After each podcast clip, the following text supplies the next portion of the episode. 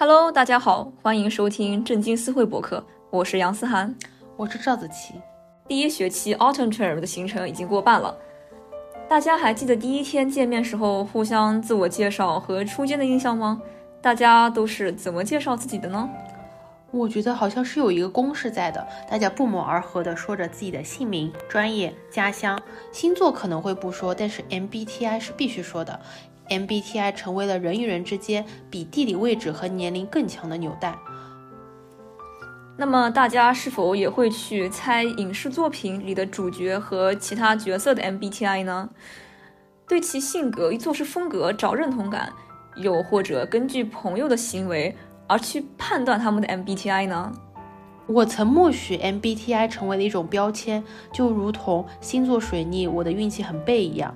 直到我在学校里听到有人对其强烈抨击与不认同。凡是火了以后，就会有引起争议。那么今天不妨让我们来讨论这个社会新标签：真的万物皆可 MBTI 吗？嗯，如果让我用一个词来形容对这几年社交环境最直观的感受，那我一定会说是万物皆可 MBTI。我相信大家都在生活中听到以下这样的对话，比如赵子琪学姐，你是什么 MBTI 的？我是 ISFJ，你呢？我是 INFJ，你是 ISFJ，那你一定很会照顾人吧？确实是这样，我也是这么觉得的。那你觉得你的特点是什么呢？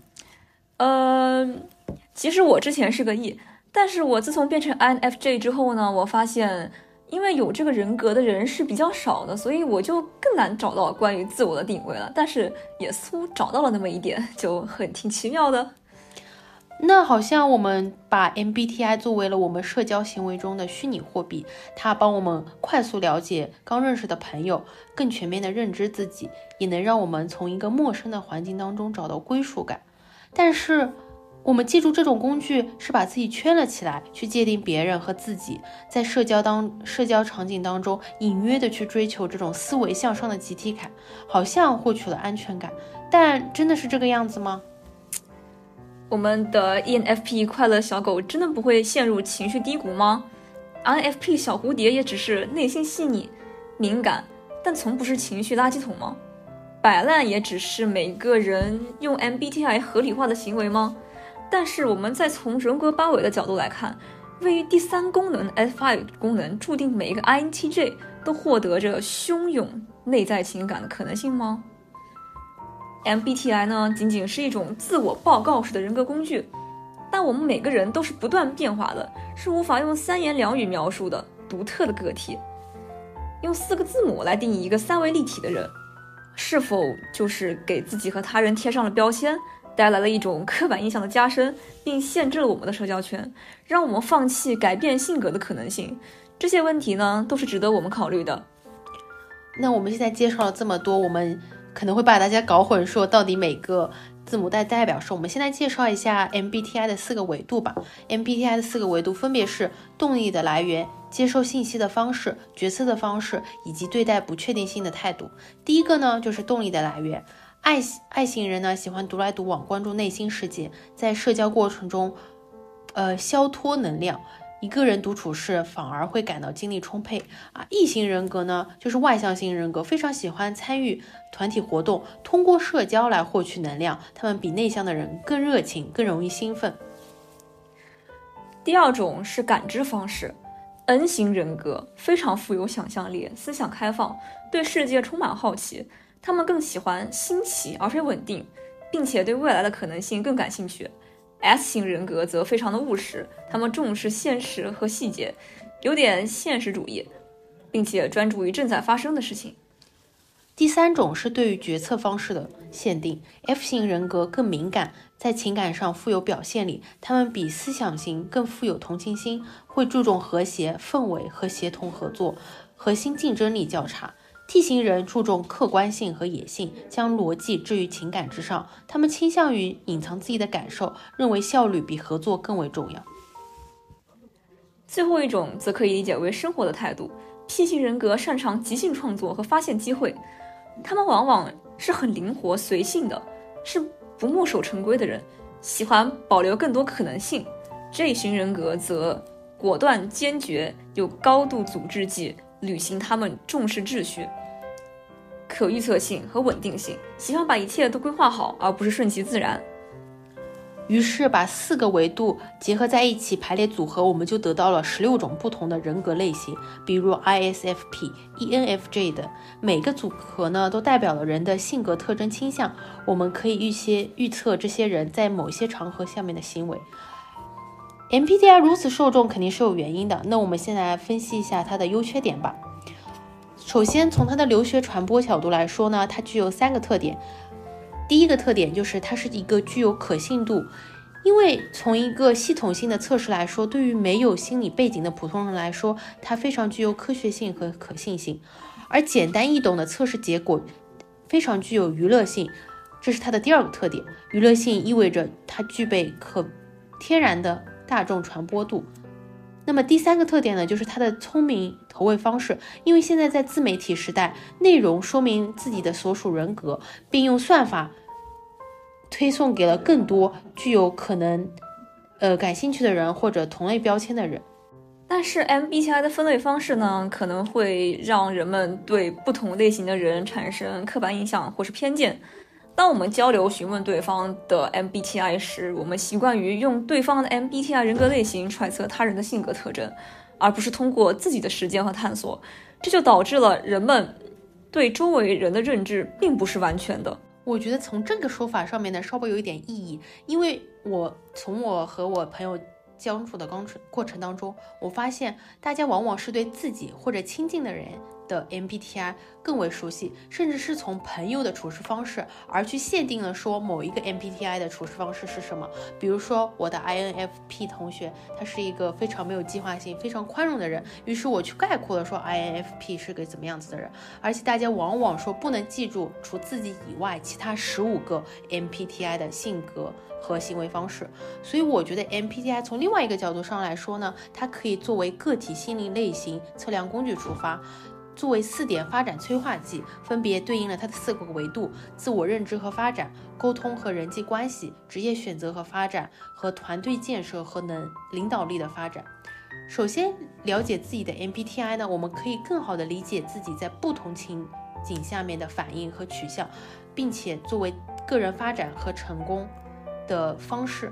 那我们也可以通过自己的 MBTI 类型呢，帮助自己。更好的选择自己的职业领域，而消除了对某些行业的偏见。比如说护士、老师，其实这些人也是需要很强的个人能力和性格优势的。那么在团队合作当中呢，我们通过 MBTI 可以更好的了解他人的偏好和行为方式。可以更适合、正适应他们的需求，避免冲突，促进团队合作，也可以提高整个团队的合作效率。所以，我觉得从整个整个角度来说，它可以作为心理健康和自我关怀，并促进我们的自我管理和保健策略。是的，我十分赞同这个观点。虽然 MBTI 会使得人对周围大体人的认知的偏差，但它对于个体来说是一个十分重要的工具。但同时呢，MBTI 从个人的角度来看，也会影响人们在生活中的日常决策。在现代社会呢，人们往往会专注于眼前的工作和目标，但难以找到对自我的定位，从而使用 MBTI 唤醒对自我的认知和感知。而由于 MBTI 只是表面上帮助了我们更好的了解自己和周围的他人，因此人们在做出决策时，可能会更多的考虑 MBTI 的建议。而忽略了自己本身还没有被进一步探索到的价值观和内心的感受。与此同时呢，MBTI 是一种对人格的二元分类法，它并不能完全准确的用量化的方式总结人的心理和性格，导致了对人格定义过于绝对，也使许多人的 MBTI 测试结果是不稳定的。最显著的就是 E 和 I，也就是内向型和外向型。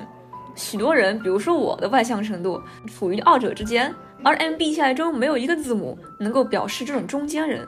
就像我们在做题的时候，题库会提醒我们说，请尽量不要选择中立的答案。对我非常赞成这个观点，以至于我在介绍自己的时候，我会说我是百分之四十九的 E 和百分之五十一的 I，我觉得这算一个比较中间的答案了吧。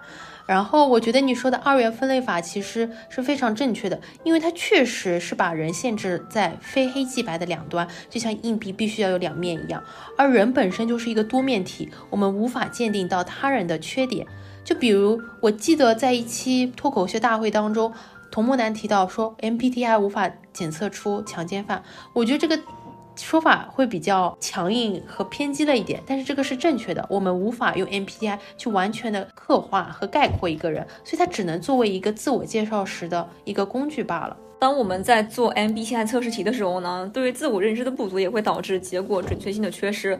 比如说，人们往往会通过外界对自己的评价，将他人眼中的自己带入到题目中给你的特定场景，而欺骗自己原有的性格特征，导致了。更为接近自己的人格被隐藏、被埋没，这对认识自己是几乎没有好处的。在我们来到 LSE 这几个月的过程中呢，我们会会发现，东亚的朋友交流 M 交流 MBTI 会比较多，而我们的国外的朋友和同学交流会比较少。我们就反思到，这其实是和我们的集体主义文化有关的。我们很少关注自己的独特性。甚至会故意隐藏自己很独特的那一面，而对 MBTI 的重视和社会流行，这 MBTI 就象征着我们东亚人对自我意识的进一步强调。我觉得这一点。非常正确，因为其实我们处在这个国外的环境当中，我们其实已经是独特的个体，所以从自我发展这个上面来说，我们可以作为自我发展的途径去认识自己，但是我们也需要强调说自己可以作为一个独立的特征人格，处在一个大环境下，而不是说啊我是 ISFJ，我不能处在都是艺人的环境当中，而是我们要成为一个。群体当中一个独立独立的个体，呃，当然，我觉得，呃，外国人呢，他们也不屑于说这个 MBTI，因为我查了一下，呃，MBTI 非常运用，呃，非常广泛运用于国外的求职和职场合作当中，各大公司的建议呢，也会说，呃，我们不能依赖 MBTI 测试，而是通过反馈和观察来去了解自己的队友，发现你的团队风格如何与客户最好的合作。